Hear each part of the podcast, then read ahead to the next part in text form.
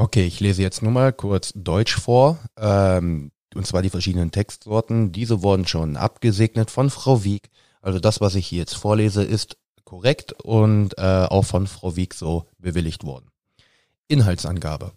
Eine Inhaltsangabe ist aufgeteilt in Einleitung und Hauptteil.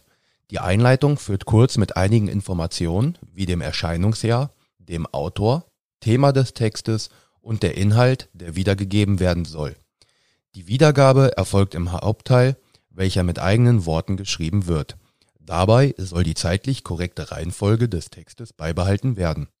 Eine Inhaltsangabe unterscheidet sich zu anderen Texten durch die ledigliche Wiedergabe eines anderen Textes in kürzerer und relevanter Form. Textanalyse, Interpretation. Eine Textanalyse soll einen Text in einzelne Bestandteile aufteilen, welche analysiert bzw. untersucht werden. Darauf folgt die Interpretation, welche die Ergebnisse der Untersuchung beschreibt und ihnen Bedeutung gibt. Sie beginnt mit der Einleitung, die wieder Autor, Erscheinungsjahr etc. nennt. Man sollte beim Schreiben mit einer Textanalyse darauf achten, dass man die vorgestellten Punkte sinnvoll miteinander verbindet. Man sollte die für einen selbst relevantesten Aspekte nennen und nicht jeden Satz oder jedes Wort genau analysieren. Wichtig ist am Ende das Erkennen der Intention des Textes oder Autors und diese anhand der eigenen Untersuchung erklären zu können. Eine Textanalyse, Interpretation unterscheidet sich zu anderen Texten durch eigene Untersuchung und Beschreibung. Sie bezieht sich auf die Wirkung des Lesers und variiert deswegen und ist individuell an die Person angepasst. Wichtig ist auch, dass die Argumente und die Stilmittel analysiert werden. Textvergleich bei einem Textvergleich gibt es zwei Texte, die man miteinander vergleicht. Man sollte vor dem Schreiben beide Texte genau lesen und verstanden haben. Beide Texte sollen dann nämlich in einem Fließtext verfasst werden, welcher die Unterschiede oder Gemeinsamkeiten beschreibt. Dies auch mit Text belegen. Dabei beginnt man mit der Einleitung, folgt mit dem Hauptteil und beendet mit dem Schluss. Im Schluss gibt es dann ein Fazit, das beschreibt, ob die Texte ähnlich, unterschiedlich etc. sind. Der Textvergleich unterscheidet sich zu anderen Texten dadurch, dass er zwei Texte benötigt, um ihn schreiben zu können. Kommentar, Stellungnahme. Ein Kommentar ist eine erläuterte Meinung. Dabei wird ein anderer Text oder ein aktuelles Ereignis kommentiert, beziehungsweise es wird Stellung dazu genommen. Die individuelle Ansicht, Perspektive und Meinung soll deutlich gemacht werden mit Argumenten und Beispielen. Oftmals soll die Einleitung einen anderen Leser ansprechen und interessant sein. Das Thema wird kurz erläutert und der Kommentar hat, oft Adjektive oder Ironie, Metaphern oder andere Stilmittel enthalten, welche oft eine satirische Wirkung zeigen. Trotzdem sollte man darauf achten, eher sachlich zu schreiben.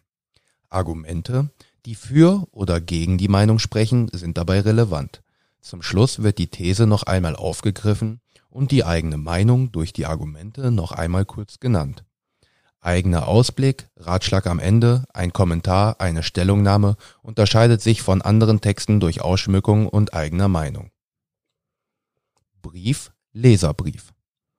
Bei einem Brief wird direkt an jemanden geschrieben, Sender, Empfänger. Ein Brief enthält persönliche und emotionale Informationen, die besonders durch Adjektive verdeutlicht und verstärkt werden. Begonnen mit Ort und Datum und dann der Anrede. Fortgesetzt wird mit dem Inhalt der eigentlichen Nachricht und beendet mit einer Grußformel. Oft werden in einem Brief auch Fragen an den Empfänger gestellt. Zum Beispiel, wie geht es dir? Ein Brief unterscheidet sich von anderen Texten vor allem durch die individuellen Ereignisse, die emotional erläutert werden und persönlich sind.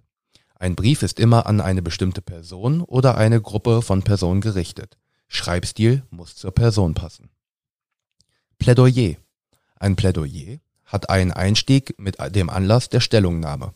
Der Hauptteil beschäftigt sich mit der Meinung und ihrer Begründung zum Anlass und soll den Standpunkt und Behauptungen darlegen. Der Schluss zieht diese Meinung zusammen und beabsichtigt eine Aus, einen Ausblick und ein Appell. Ein Plädoyer bewirkt demnach die Erklärung und den Versuch, die eigene Meinung überzeugend darzustellen. Es unterscheidet sich zu anderen Texten durch das direkte Einsetzen der eigenen Meinung und die Verstärkung durch eigene Argumente. Innerer Monolog. Ein innerer Monolog ist mit einem Selbstgespräch zu vergleichen, welcher durch Gedanken und Gefühle einer Person oder Figur aufgestellt sind. Dieser sogenannte, dieses sogenannte Gedankengespräch beschäftigt sich mit bestimmten Problemen, hinterfragt kritisch gesehen, stellt Fragen an sich selbst, äußert Ängste, Bedenken und Hoffnung, trifft Entscheidungen und schmiedet Pläne für die Zukunft. Ein innerer Monolog beginnt in der Ausgangssituation und hat oft keinen richtigen Anfang, wie es in fast allen Textsorten üblich ist. Die Figur schildert ihre Situation durch anschauliche Gedanken und Gefühle in der Ich-Form. Beendet wird der Text zum Beispiel durch einen Entschluss, Ausblick etc. Schreibstil und Inhalt sollten zur literarischen Figur passen. Tagebucheintrag Ein Tagebucheintrag ähnelt einem inneren Monolog da dieser auch Gefühle und Emotionen einer Person, Figur in bestimmten Situationen erläutert und vom Aufbau her gleich ist. Ein Tagebucheintrag ist persönlich, emotional und ausgeschmückt. Wenn man einen Tagebucheintrag von einer Figur aus einem literarischen Text verfassen soll, ist es wichtig, dass ist es wichtig, die Figur gut zu kennen, um die Gedanken von ihr widerspiegeln zu können. Im Schluss kann ein Ausblick stehen oder auch eine Frage, doch keine genaue Antwort. Schreibstil und Inhalt sollten zur literarischen Figur passen. Rezension. Eine Rezension geht auf eine Buchkritik aus. Dabei geht man auf den Inhalt des Buches mit der eigenen Meinung ein. Eingeleitet wird diese mit kurzer Nennung des Titels, Autors etc. Im Hauptteil geht es dann um den Inhalt und die eigene Meinung gegenüber des Textes. Eine kurze Beschreibung des Buches und den Hauptpersonen darf dabei nicht fehlen. Man kritisiert und lobt den Inhalt und erklärt die eigene Sichtweise darauf hin. Im Schluss folgt eine Leseempfehlung oder auch nicht die, Begrü die Begründung dazu.